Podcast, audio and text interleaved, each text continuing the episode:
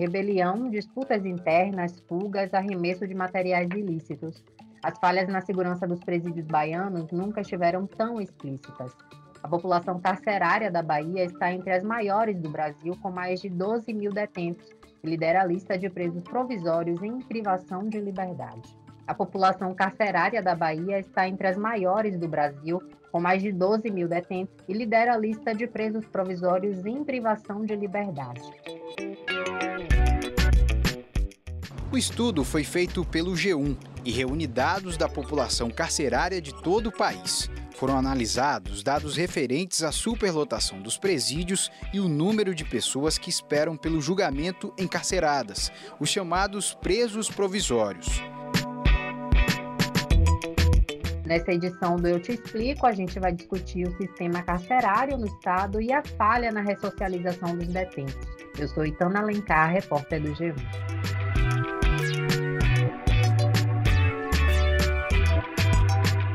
Há cerca de três meses, a crise na segurança tem escancarado também as fragilidades do complexo penitenciário da Mata Escura, o maior da capital. Na véspera do último Natal, quatro detentos fugiram do presídio Salvador, que é uma das 12 unidades do complexo. Em fevereiro deste ano, membros de facções criminosas rivais brigaram em um dos módulos da penitenciária Lemos Brito. Essa briga iniciou uma rebelião. Vídeos gravados dentro da penitenciária mostram a correria e a gritaria entre os presos. Num deles aparece até um facão. Do lado de fora, familiares dos presos aguardavam por notícias angustiados. Nós estamos des desesperados, eu mesmo me conto desesperada. Eu saí correndo, paguei uma mototáxi para chegar até aqui, para que eu saber uma informação, se meu marido está vivo, se está morto, o que é que está acontecendo. Cinco detentos foram mortos e outros 17 ficaram feridos. Armas de fogo, facas, facões, drogas e celulares foram apreendidos em uma revista após o motim. Os custodiados são responsabilidade do Estado, precisam estar protegidos lá dentro e é preciso que o Estado encontre ferramentas para não estar colocando armas de fogo dentro do presídio, para ter agentes penitenciários em número suficiente para controlar toda a população carcerária. A situação da capital se reflete no interior do estado. Ainda em fevereiro, quatro presos escaparam do presídio de Feira de Santana e outros sete homens fugiram do conjunto penal de Eunápolis. Eles estavam aí todos em uma única cela, ali no pavilhão da carceragem, onde eles fizeram um buraco. Eles fugiram de lá com a ajuda de uma corda chamada Tereza, que é uma corda improvisada aí com lençóis. Escalaram até chegar ao térreo e depois fugiram aí pulando o alambrado que cerca a unidade. Voltando à capital, já no início de março, outros três presos também escaparam da penitenciária Lemos Brito. Entre fugas e conflitos, pessoas têm sido flagradas jogando drogas e facas para dentro da penitenciária. Em um dos casos recentes, um homem chegou a escalar a grade de proteção que rodeia a cadeia pública para não errar o arremesso. Em meio a tudo isso, o então secretário de Administração Penitenciária e Ressocialização da Bahia, o Nestor Duarte, pediu exoneração do cargo. Especialistas são categóricos ao afirmar essa instabilidade compromete a principal função dos presídios, a ressocialização. Sem ela, as penitenciárias servem apenas como instrumento de punição, além de serem as chamadas escolas do crime, tudo isso sob a guarda do Estado. Só que a violência lá dentro, em algum momento, volta aqui para fora. Onde e quando o sistema prisional falhou? É possível fazer a reintegração de pessoas que cometeram crimes à sociedade? É possível acabar com as organizações criminosas? Para tentar responder a essas e outras perguntas, nós convidamos o presidente da Comissão Especial de Sistema Prisional e Segurança Pública da Ordem dos Advogados do Brasil na Bahia, Vinícius Dantas, o presidente do Sindicato dos Servidores Penitenciários, Fernando Fernandes, e o atual secretário de Administração Penitenciária e Ressocialização da Bahia, Luiz Antônio Fonseca. Para iniciar a nossa conversa, a gente fala agora com o Vinícius Dantas, que é advogado e presidente da Comissão Especial de Sistema Prisional e Segurança Pública da OAB. Vinícius, primeiro eu queria saber de você. Hoje a gente pode dizer que o sistema carcerário da Bahia vive uma crise. Como é que você avalia a situação prisional aqui no estado? Bom dia, Itana. Bom dia a todos que nos escutam. É muito delicado falar sobre esse assunto até porque essa tragédia vem sendo anunciada há muito tempo. Nós vivemos hoje um caos total no sistema prisional. Falta de tudo. É um cenário dantesco, onde, se nós não tomarmos outro caminho, as coisas ficarão cada vez piores. E isso trará consequências irreparáveis para a sociedade. Vinícius, a gente sabe que a função principal dos presídios é a ressocialização de pessoas, né, que pelas leis do Estado entende-se que há uma necessidade de reeducação, de reabilitação, antes delas serem reintegradas à sociedade. Só que também existe a máxima de que o presídio é a escola do crime. E aí a gente tem dois pontos que são completamente divergentes para o mesmo local, né? Duas funções divergentes para o mesmo local. Por que os nossos complexos penitenciários falham na ressocialização? Primeiro, nós temos que entender como é que funciona a pena, para que foram criados os presídios e a cultura disso. Infelizmente, os presídios não foram criados para ressocializar o preso. É, essa ideia veio a partir do século do início do século XIX. Antes, o presídio, no, os calabouços, as masmorras, elas eram feitas para que o preso não escapasse de uma pena que, na maioria das vezes, era uma pena de morte ou uma pena é, corretiva corpórea, é, de tortura, de é, amputamento e por aí vai. Passando dessa fase, já após o início do século XIX, nós começamos a ter a ideia de a pena com dois caracteres, ou seja, com duas funções. O primeiro, punitivo, inibidor, né? que é aquela função dissuasória, é, onde o homem racional ele consegue fazer uma conta, né? se vale a pena ou não. É aquele homos econômicos, ele faz a conta para saber se aquilo vale a pena para ele ou não. Todavia, este ponto é, ao meu conceito, ele não funciona bem assim, porque eu creio que o homem, muitas das vezes, não consegue fazer essa conta. Às vezes ele é empurrado para a vida do crime e ele só recebe as consequências.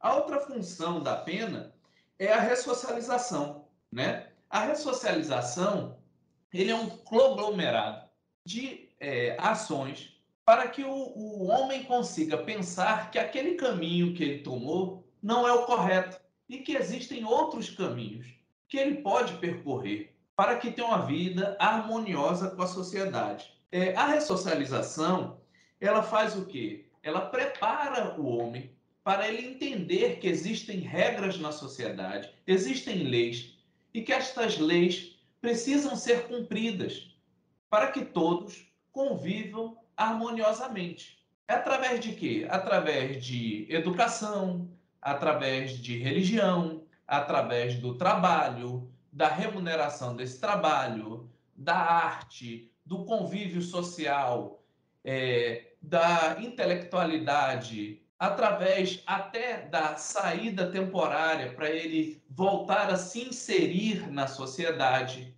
até na prisão domiciliar, nos regimes que nós temos, na progressão de regime. Tudo é importante para que o indivíduo perceba que existe uma forma de caminhar diferente daquela que o colocou na situação de encarcerado.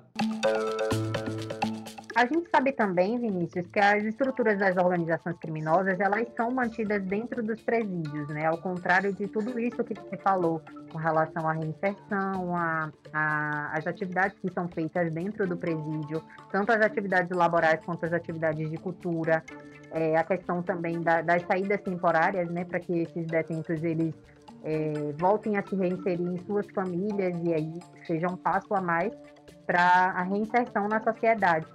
Só que a gente também sabe que essas organizações criminosas são mantidas nos presídios com a anuência do Estado. Por exemplo, com a divisão dos módulos, dos pavilhões por grupos criminosos. Na sua visão, por que, que o Estado mantém as coisas dessa forma, já que o objetivo é acabar com a criminalidade em, em tese? Essa é uma questão muito delicada. O primeiro ponto que faz com que exista essa separação de facções criminosas é a falta de estrutura que o Estado tem, a falta de interesse em resolver o problema, e por isso eles separam os presos por facção criminosa. É sabido por todos que quando hoje o indivíduo é preso, quando ele chega no presídio, ele precisa optar se ele vai ficar na galeria da facção A, ou da facção B, ou da facção C. Quando ele não opta, colocam ele no bairro onde ele mora, que provavelmente é dominado por um tipo de facção, e isso faz com que dê força às facções para que ela, que ela domine os módulos, as alas, os raios, né? E isso dá para eles um estado paralelo de poder. Eles têm as regras deles, eles agem da forma que eles determinam, e com isso a sociedade só vem a perder. O certo seria misturar todos os presos, não é, aleatoriamente, misturar os presos e colocar eles com presos dos mesmos tipos de crimes que eles cometeram. Ou seja, furto, colocava o preso que cometeu um furto junto com o preso que cometeu furto. Homicídio, colocava um preso que cometeu homicídio junto com o preso que cometeu homicídio. Estelionato, colocava o preso que cometeu estelionato junto com o preso que cometeu estelionato. Isso faria com que não tivesse essa tal escola da criminalidade que muito é falada. Porque ele cometeu um erro e convive com outros que cometeram outros erros. Ele acaba aprendendo, escutando e passando à frente aqueles erros. Se nós dividíssemos os presos pelo tipo penal, nós teríamos um avanço muito grande e assim conseguiríamos separar os presos e não os colocarmos devido às facções criminosas. Isso enfraqueceria muito o poder da facção criminosa dentro dos presídios. Existe sim uma possibilidade, mas enquanto continuarmos a separarmos os presos por facções criminosas, nós teremos esse caos que nós vivemos.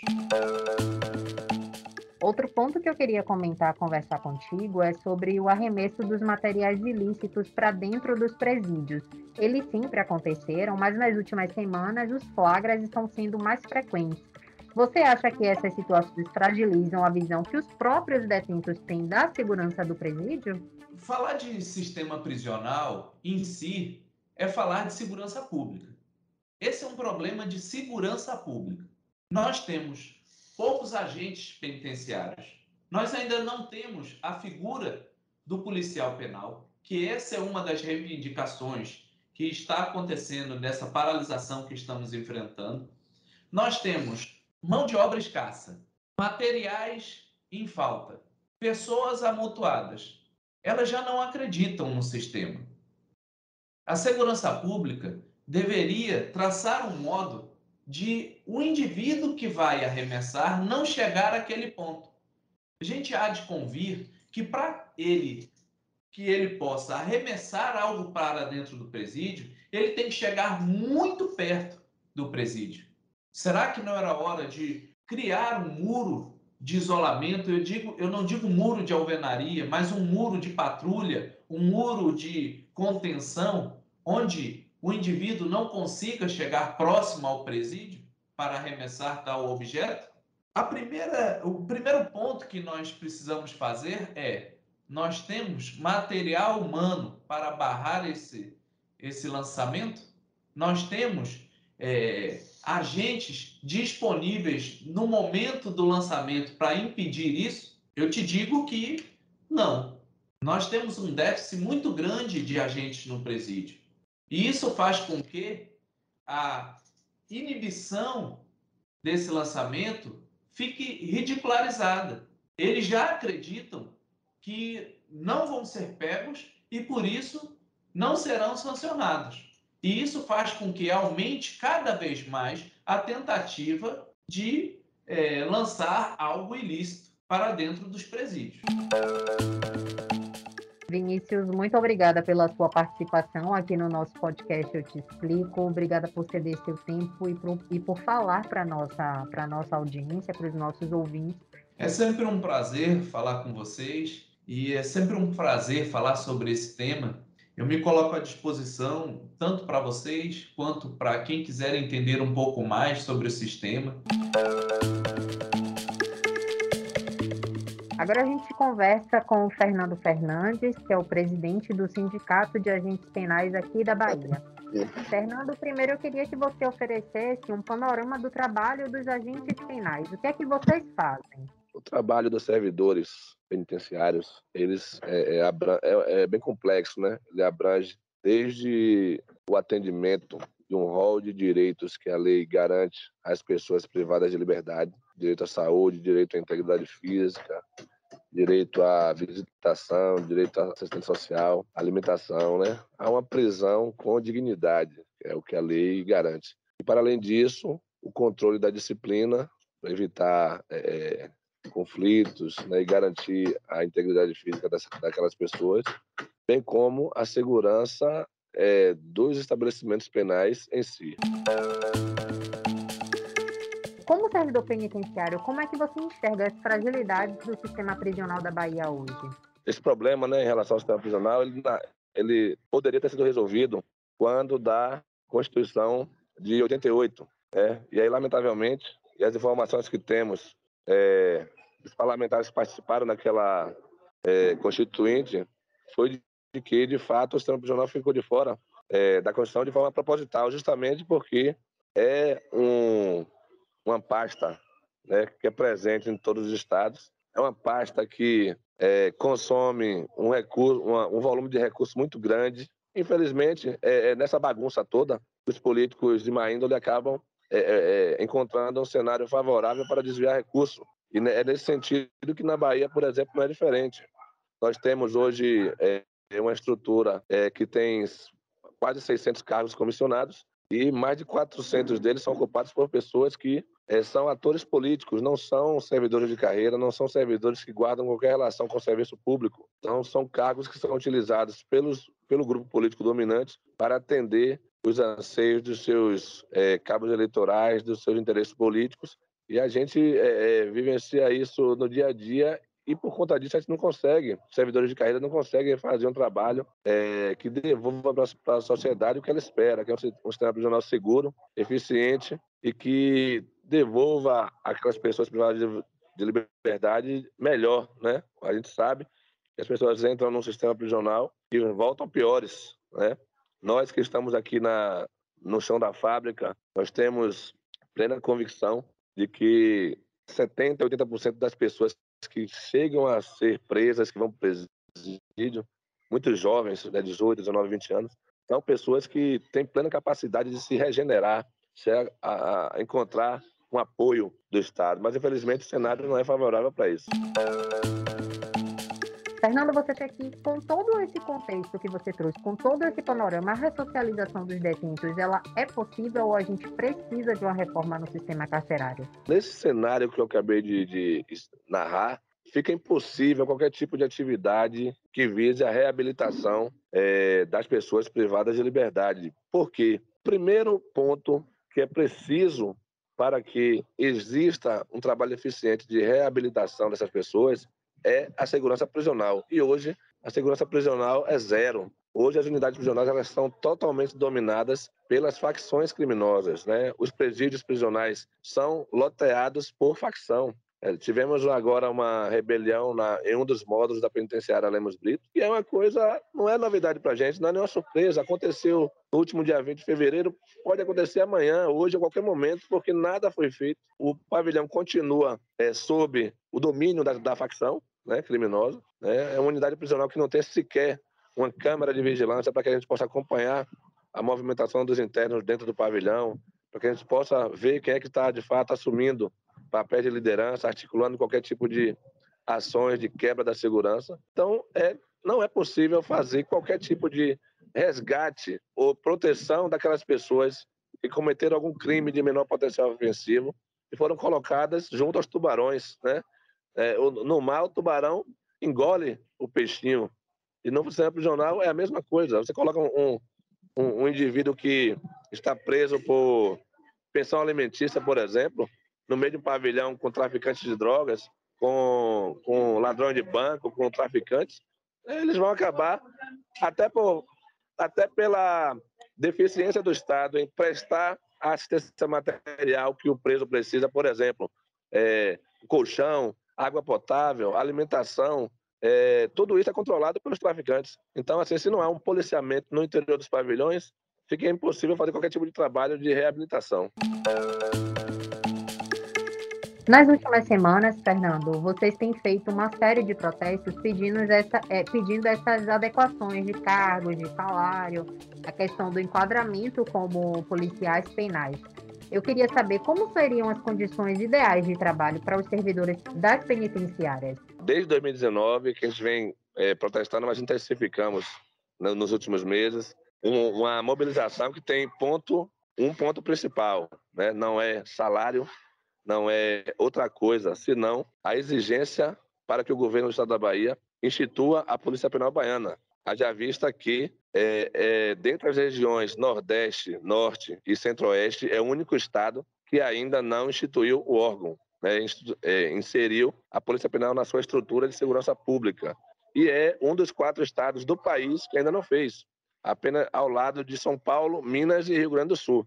Apesar que Minas já está com o seu sistema prisional todo reformulado, né, é, utilizando já a nomenclatura da Polícia Penal, porém ainda não formalizou na estrutura de sua Constituição. Então, nós é, é, exigimos do governo pauta única, criação da Polícia Penal na Bahia, e aí depois, e, e vale ressaltar, não é um, um ponto que vai trazer qualquer tipo de despesa para o governo, porque, conforme o texto constitucional, é apenas a transformação do atual quadro de agentes penitenciários para policiais penais, então não muda nada. Né?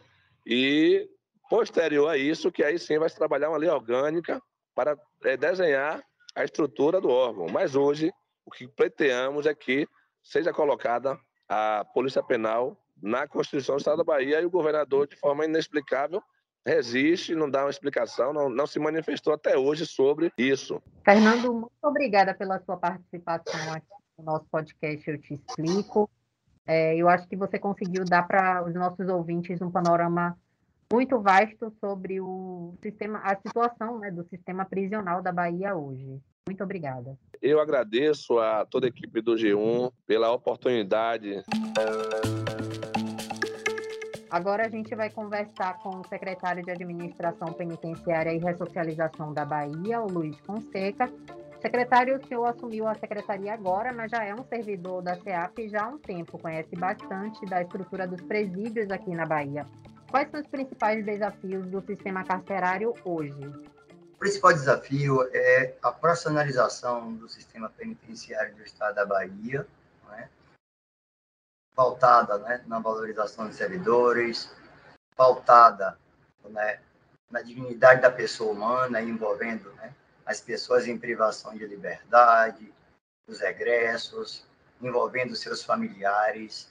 Esse é o nosso é o nosso trabalho, é um trabalho de continuidade né, do, do, do então secretário Dr. Nestor Duarte, que ao longo desses 11 anos né, pautou também essas políticas. E meu desafio é dar continuidade, obviamente, né, cada, cada pessoa tem tem, tem um modelo é, de gestão, tem um modelo é, de gerir é, seus processos, né, do ponto de vista da execução da pena, mas ele pautado, sobretudo, valorização dos servidores, dignidade da pessoa humana, aí envolve é, internos e seus familiares. Já que o senhor falou sobre os servidores, eu queria trazer para o senhor já de início uma queixa dos servidores penais, né? Os servidores penitenciários, eles afirmam que o Estado se recusa a criar a polícia penal aqui na Bahia.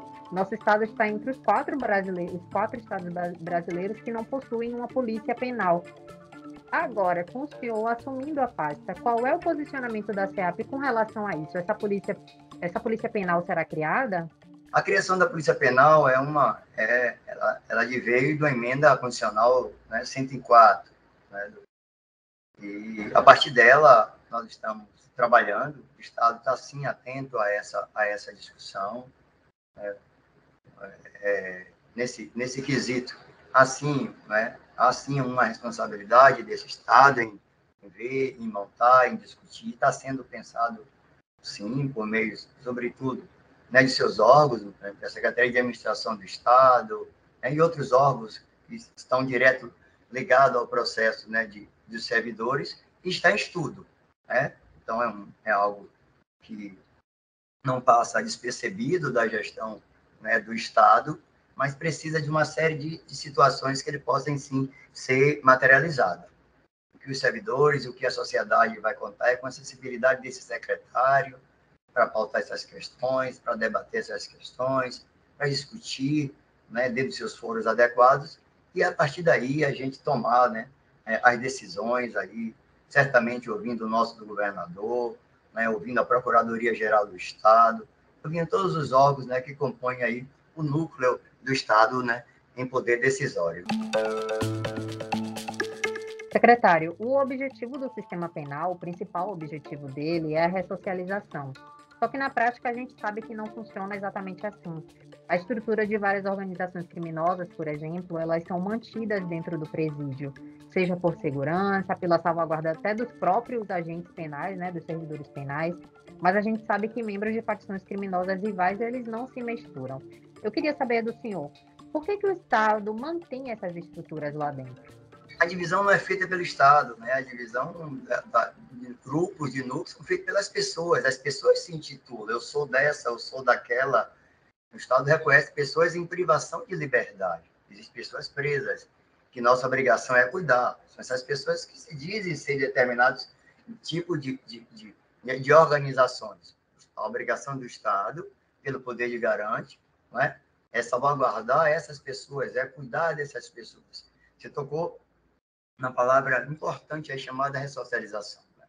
Socialização é, é, é, uma palavra que ela, ela, ela, ela existe a política dentro da SEAB, mas ela precisa de toda uma sociedade é, civil organizada para que isso de fato, de fato aconteça. Né? Se o interno, por exemplo, a política de egresso, então quando esse preso né, ele está saindo do sistema prisional, ele precisa que a sociedade aqui fora é, conceda um processo de vaga de trabalho.